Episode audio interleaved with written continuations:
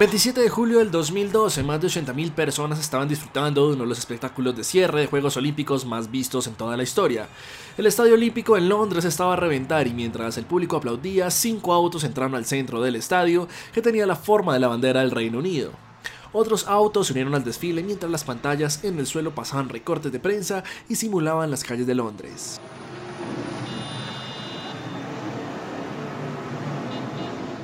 Uno de los autos se detuvo en el centro del escenario y se vistió de un rosa fluorescente mientras los primeros sonidos de Wannabe sonaban en los parlantes del estadio.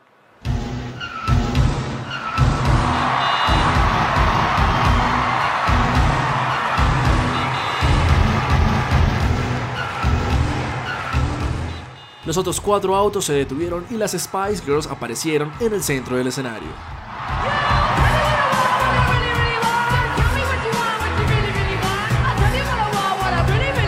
Público enloqueció y comenzó a corear una de las canciones más emblemáticas de la historia del pop.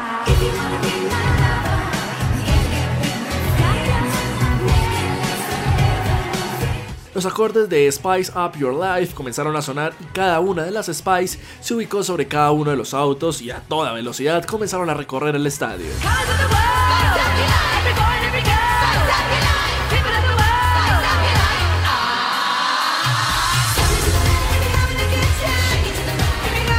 Así, en uno de los eventos más importantes y volviendo a reunirse después de muchos años, estaría una de las girl band más importantes de la industria pop, que no solo marcó una generación, sino que también creó los cimientos para la nueva dirección de la industria musical pop. Bienvenidos a este nuevo episodio del podcast. Ellas son las Spice Girls.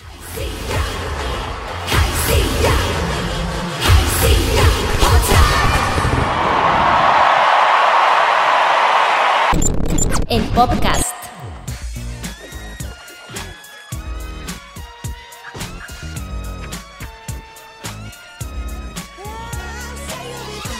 Pero para comenzar esta historia nos tenemos que trasladar hasta el Reino Unido.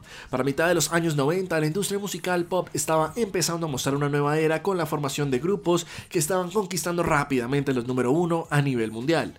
Bandas como Take That, Is 17 o los New Kids on the Block estaban arrasando en las listas musicales mundiales.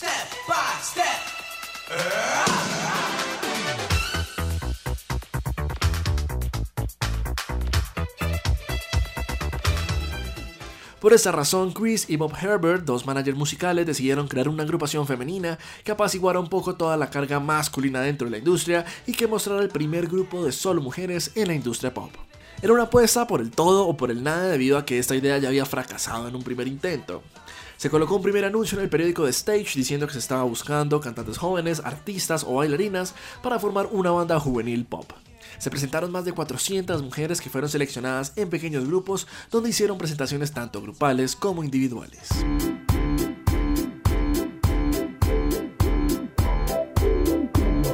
Después de varios filtros y de tener varias audiciones, Victoria, Melanie B, Melanie C, Michelle y Jerry fueron seleccionadas para comenzar con la grabación de algunos demos que serían distribuidos en disqueras tanto en el Reino Unido como en Estados Unidos. Inicialmente el grupo se formó bajo el nombre de Touch y todas se mudaron en una casa de tres habitaciones en Berkshire. Michelle saldría del grupo en medio de versiones encontradas y sería reemplazada para 1995 por Emma Burton, una ex alumna de Peppy Lemmer, la profesora de canto encargada de esta nueva agrupación. Había sido un proceso de creación y de preparación para salir a la luz como un grupo fuerte, las cinco integrantes no se sentían cómodas con las decisiones tomadas por los productores y decidieron empezar una campaña por agencias musicales buscando un norte donde cada una se sintiera cómoda.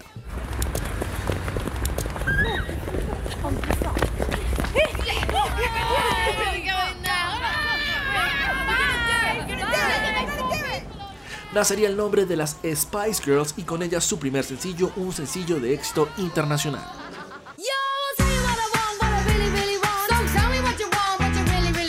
Esta canción que estamos escuchando sería lanzada en 1996 y sería la primera aparición del grupo en la industria musical y en el ojo público como las Spice Girls. Se convirtió rápidamente en un éxito sin precedentes y se convirtió también en el sencillo más exitoso y más vendido de un grupo femenino en la historia. Una canción a tempo que comenzaba a direccionar la carrera y los sonidos del grupo con influencias de los sintetizadores usados a finales de los años 80, característicos del dance pop, así como de sonidos propios del hip hop. De este primer sencillo, las Spice comenzaron a mostrar que las mujeres podían dominar el mundo y que en este caso la industria podía ser liderada por hombres, pero también por mujeres en las mismas condiciones y con los mismos beneficios.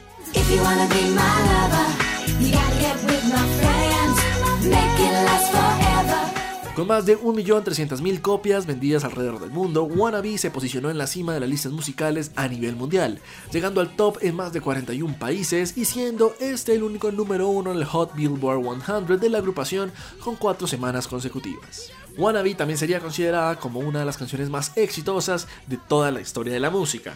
Harían sus primeras apariciones en la televisión británica y rápidamente se convertirían en un referente dentro del Reino Unido. Su video, el de Wannabe, sería tendencia por meses y la Spikes manía empezaría a inundar desde el Reino Unido hasta el resto del mundo. Con sonidos de un pop sintético, pero que se fusionaba de una manera magistral con las voces de la agrupación, lanzarían para finales de 1996 Spice, su primer álbum de estudio.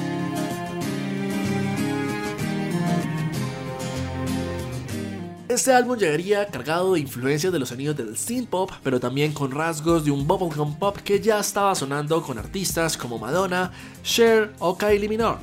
Dirían tiempo después que fueron necesarias varias versiones y varias revisiones de este álbum para dar con los sonidos que se querían mostrar para su gran lanzamiento.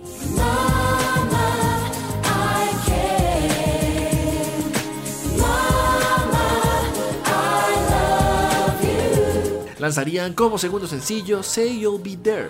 Y aunque no tendría el éxito de Wannabe, se posicionaría o posicionaría a las Spice como el grupo predilecto y de mayor éxito para finales de los años 90.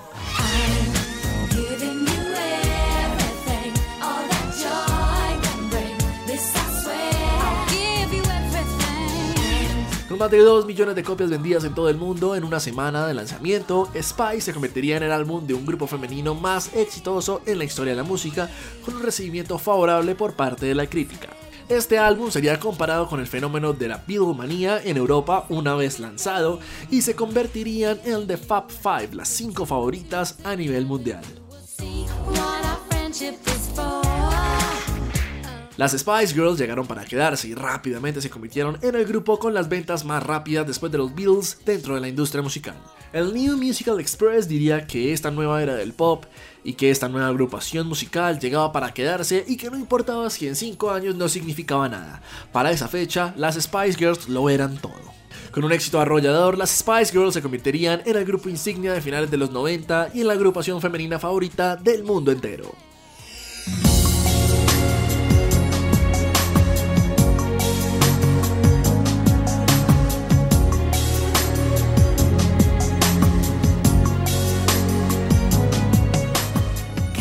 Esta canción que estamos escuchando fue lanzada para la Navidad de 1996 y debutó en el primer puesto convirtiéndose en el tercer single del álbum y en el tercer número uno consecutivo de la agrupación.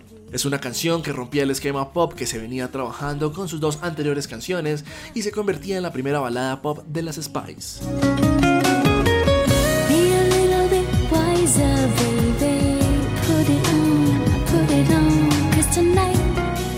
Logró la distinción de disco de platino y logró entrar en la cuarta posición dentro del Hot Billboard 100. La crítica diría que esta canción es una composición contemporánea para adultos y que se convirtió en una canción clásica que llevó a Spice a este álbum a ser uno de los mejores álbumes de la década de los 90.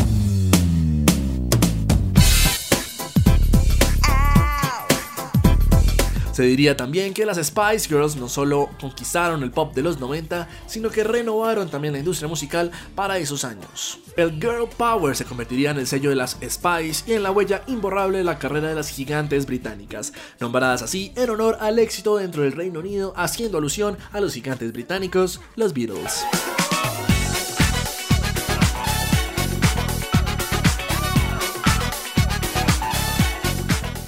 Esta canción sería lanzada como cuarto sencillo y se convertiría en el cuarto número uno del grupo posicionando a las Spice Girls como el primer grupo en la historia desde los Jackson 5 en obtener cuatro número uno consecutivos de un mismo álbum. Esta canción de doble side, Mama, Who You Think You Are, es una canción coescrita por cada una de las integrantes y que hacía un tributo a los sonidos de los primeros tonos del disco de finales de los años 70.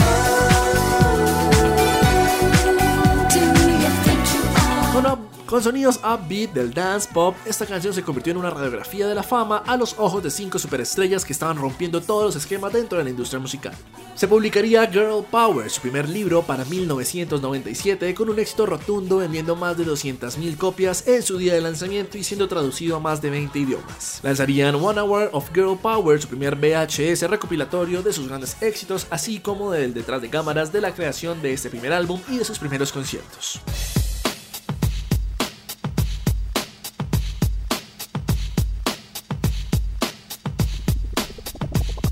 Comenzarían a escribir las canciones de su segundo álbum y esta canción que estamos escuchando sería otra catapulta para el gran reconocimiento de las Spice Girls a nivel mundial grabada de la mano de Pepsi.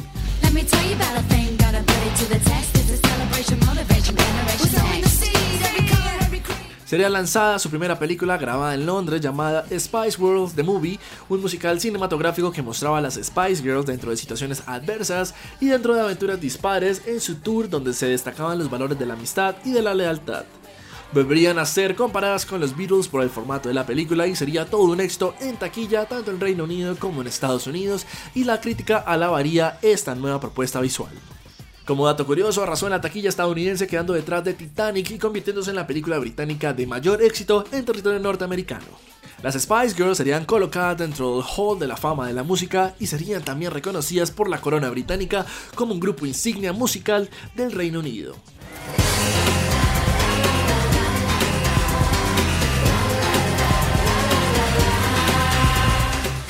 Esta canción que estamos escuchando fue el primer sencillo del segundo álbum de las Spice Girls titulado A Spice World. Es una canción dance pop con influencias latinas y con inspiración en las películas de Bollywood que también estuvo reflejado para la escritura de todas las canciones del álbum. Esta canción sería descrita por la crítica como el single pop más pop que nunca se haya inventado.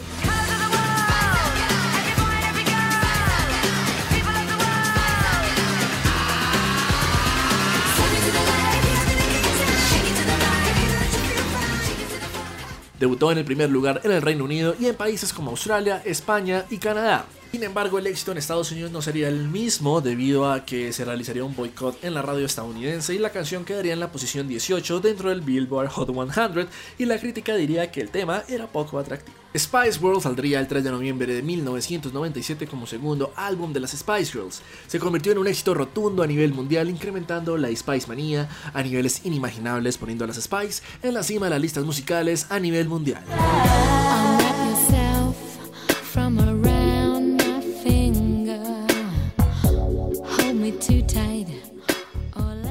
Con Spice World, las Spice se posicionarían dentro de los primeros puestos de las listas musicales tanto en Reino Unido como en el resto del mundo. Esta canción que estamos escuchando, Too Much, fue lanzada como segundo sencillo del álbum y se convertiría en el segundo de seis éxitos navideños de las Spice Girls.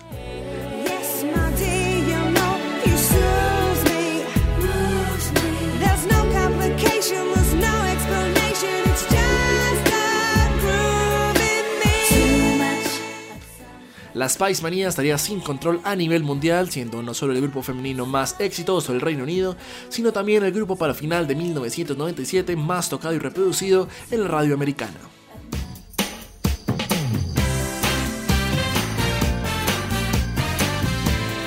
Lanzarían Stop como tercer sencillo del álbum y este, aunque recibiría críticas positivas, no llegaría al primer puesto como sus anteriores lanzamientos. Se embarcarían en su segunda gira llamada Spice World World Tour que empezaría en Europa para febrero del 98 y terminaría con dos sold out sin precedentes en el Wembley Arena en Londres. La historia.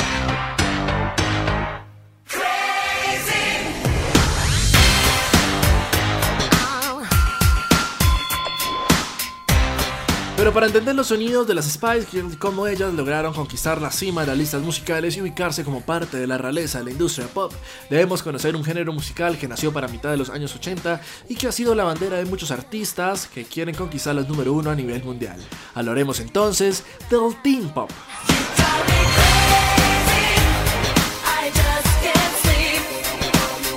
Este es un género dentro de la música pop que va orientada sobre todo a un público adolescente y que tiene afinidad con los sonidos del pop, del rock y de la música electrónica y del dance. Sus orígenes se remontan a mediados de los años 80 cuando se comenzaron a utilizar los sonidos de los sintetizadores, así como de la caja de ritmos y de las voces distorsionadas dentro de la industria musical. Sin embargo, se cuenta que fue con los Jackson 5 que empezó el movimiento del teen pop a mediados de los años 70.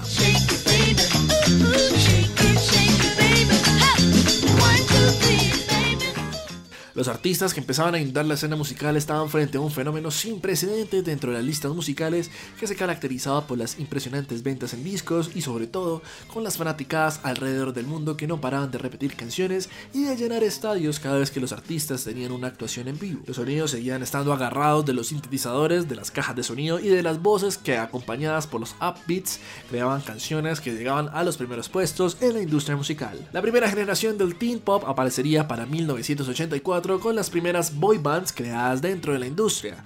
Los New Kids on the Block darían el punto de partida para que otras agrupaciones pudieran comenzar a experimentar tantos sonidos en grupo así como nuevas formas de crear canciones.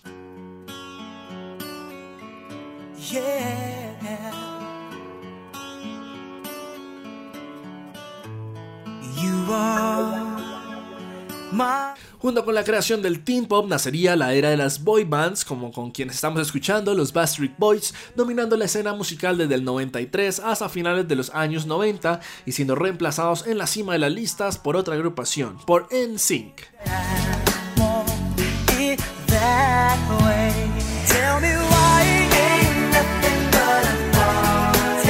Las agrupaciones competían con nuevas canciones mientras que la fanaticada se dividía en bandos y se enloquecían con la fiebre de las boy bands en territorio norteamericano. Del otro lado del Atlántico llegarían agrupaciones como Five o Westlife en Reino Unido. Para 1996 aparecería Savage Garden, un dúo pop que con solo dos álbumes de estudio se convirtió en el dúo pop más exitoso de la historia de la música.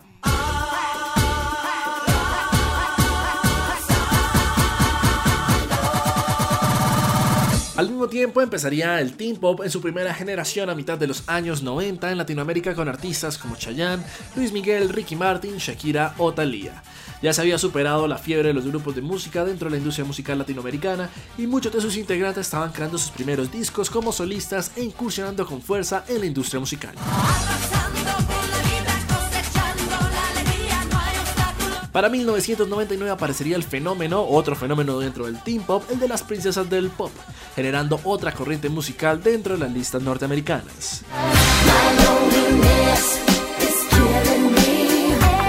Dominando la escena musical se encontraban Britney Spears y Christina Aguilera, agregando un diferencial dentro del teen pop con composiciones pegajosas y que llegaban a los primeros lugares dentro de las listas musicales. Su éxito se basó en el uso de un pop de esquema, así como la combinación de sonidos latinos y letras que hacían gritar a la fanaticada.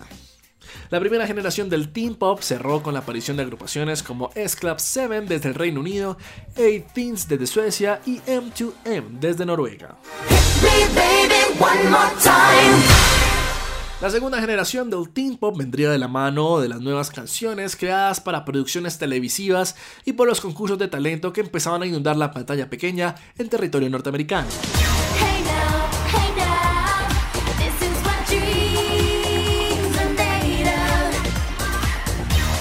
Desde Disney Channel con sus nuevas estrellas, de sus películas, pasando por Nickelodeon y sus series juveniles, terminando con programas de concursos como The X Factor en Estados Unidos y en Reino Unido. La fanaticada tendría gran afinidad por artistas que volvían a presentar una nueva forma de escuchar la música y una nueva forma de tener un lugar al que pertenecer.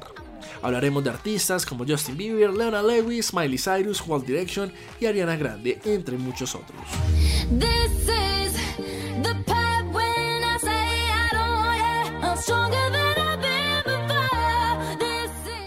Pero sería con ella, con Ariana Grande, que se repetiría el fenómeno que se vivió con Britney a principios de los años 2000. Billboard la catalogaría como la nueva princesa del pop y como la artista femenina juvenil con más top 10 en la lista del Hot Billboard 100. Llamada la Britney Spears moderna, Ariana construyó un camino para las nuevas generaciones de la música pop, rescatando los sonidos desde el RB hasta los sonidos urbanos.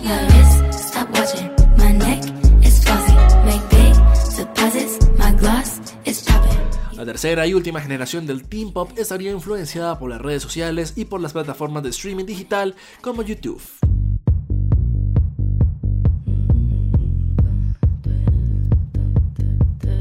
Hablaremos de artistas como Melanie Martínez, Dua Lipa, Billie Eilish, todos creados bajo una misma tendencia que nació décadas atrás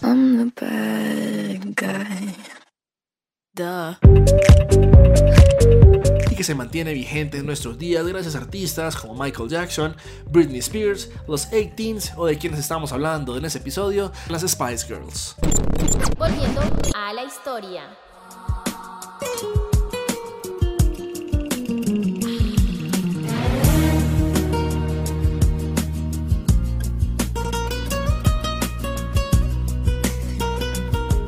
La canción que estamos escuchando sería lanzada como cuarto sencillo de Spice World, una canción que llegó a las primeras posiciones en medio de las actuaciones en vivo de su tour y en medio también de los rumores sobre la salida de Gerald del grupo. El videoclip de esta canción fue el primer videoclip animado que lanzaba la agrupación debido a que para mayo de 1998 Jerry anunciaba a través de sus abogados que se separaba del grupo por diferencias con las demás.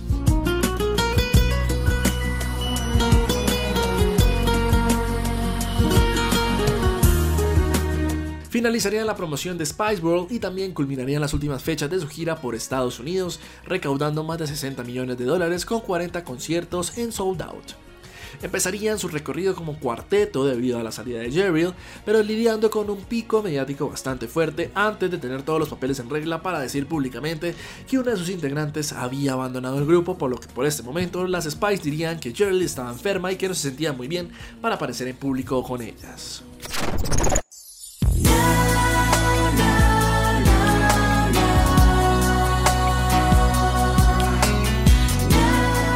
Esta canción que está sonando fue lanzada para la Navidad del 98 y era una canción tributo a Jerry, en donde se hablaba de desearle el buen viaje a un viejo amigo sin rencor y solo deseándole las mejores cosas.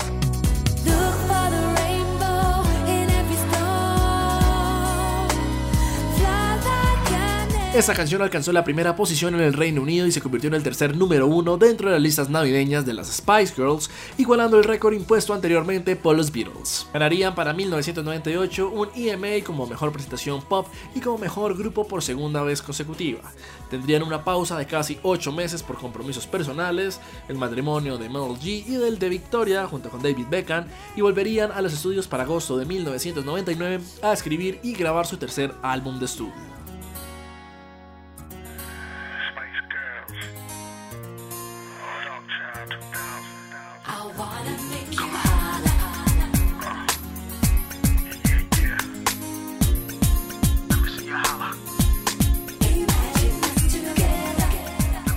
Esta canción sería lanzada como primer sencillo de su tercer álbum titulado Forever. Este álbum vería la luz para finales de los 2000 y sería la primera publicación de la agrupación sin Jerry. Aunque tuvo buenas críticas por parte de la audiencia y de la industria, significó una caída bastante fuerte dentro de las ventas y dentro de los charts porque no logró igualar el éxito de sus anteriores lanzamientos discográficos.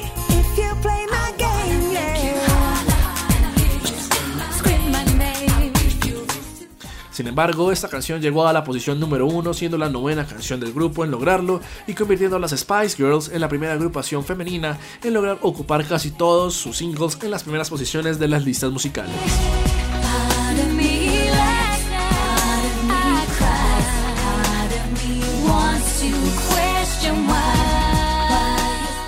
Aunque fue pensado en primer lugar o en primera instancia como un álbum con influencias de un pop de esquema, se decidió también crear una vertiente con elementos del RB y de sonidos urbanos, siendo esto una muy buena elección para Forever, cumpliendo con una etapa básica de promoción y cancelando la futura creación de singles, así como la próxima gira internacional. Para 2001, el grupo anunciaría que cada una de sus integrantes tomaría su rumbo en carreras como solistas, pero sin decir definitivamente que el grupo se separaba. Pasaría mucho tiempo y para 2007, Baby, Scary, Sporty, Ginger y Posh, estas cinco grandes Spice Girls, anunciarían su vuelta a los escenarios para, en palabras de ellas mismas, hacer una despedida y un cierre de un ciclo como se merecen todos los fans alrededor del mundo.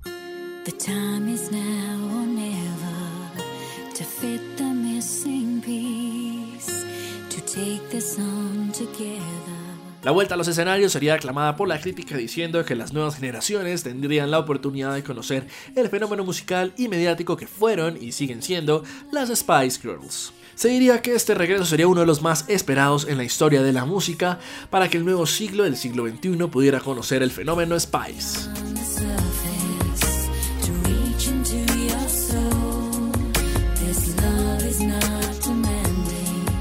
Lanzarían Headlines, Friendship Never Ends, una canción que sería lanzada como la bandera de su regreso junto con el álbum Spice Girls Greatest Hits, un álbum recopilatorio de todos sus grandes éxitos. Este álbum escalaría las primeras posiciones y sería el punto de inicio para promocionar su gira a nivel mundial que tendría previsto en principio 11 conciertos y que terminaría con 47 logrando sold outs en menos de 40 segundos. Como anécdota se cuenta que lograron el récord de vender más de 23.000 entradas en el O2 Arena en Londres en tan solo 38 segundos.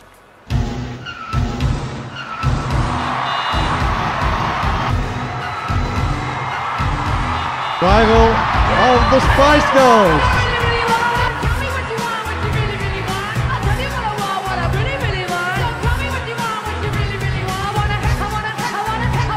Pese a que en un inicio Victoria no quería participar de la reunión propuesta para la clausura de los Juegos Olímpicos en Londres 2012, el grupo hizo su aparición como una de las reuniones y de los reencuentros más esperados por toda la fanaticada. Sobre taxis personalizados que mostraron un rasgo característico de cada Spice, realizaron un mix de dos canciones que hicieron al público enloquecer.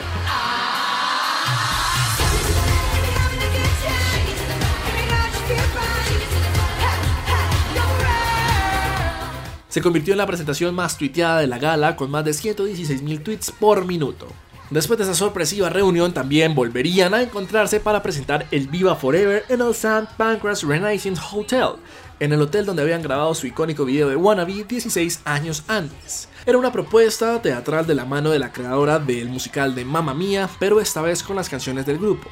Sin embargo, la idea no tuvo tanto éxito comercial como se esperaba, por lo que tuvo que ser cancelada para 2013. Los rumores de un posible reencuentro comenzaron a salir a la luz después de que varias de las integrantes postearan en sus redes sociales contenido del grupo. También se filtraría la canción Song for Her, una canción que estaba supuestamente destinada al nuevo álbum de las Spice Girls y a su regreso, pero fue, digamos, descartada y cancelada después del anuncio del embarazo de Jerry para 2013. Seriously, we can't be following up now if we're going on tour. En 2019 llegaría una sorpresa, la sorpresa a la nueva gira internacional, pero esta vez sin Victoria Beckham, quien no pudo estar debido a sus compromisos en el mundo de la moda. And joining us now is the Spice Girls with the shock announcement of their UK tour se embarcarían en el The Spice World 2019 Tour, comenzando en Dublín y siendo uno de los regresos más aclamados por la crítica y por la fanaticada. Se esperaba para este 2020 el reencuentro de las 5 Spice Girls en Coachella, sin embargo por las condiciones en las que estamos viviendo se ha pospuesto esta nueva reunión. Con algunos proyectos todavía en camino y con la idea de volver a los escenarios las 5 juntas, las Spice siguen conquistando no solo la lista de popularidad, sino también los charts de la música a nivel mundial, siendo uno de los grupos emblema del pop y demostrando que no importa el tiempo o la edad, siempre seremos parte de la Spice Manía. El podcast. Si quiere revivir este capítulo, vaya a nuestras redes sociales, arroba el-podcast en Instagram. Ahí también habrán playlists y contenido adicional de nuestro podcast. No siendo más, nos despedimos y nos escuchamos la próxima semana. Se cuidan, chao, chao.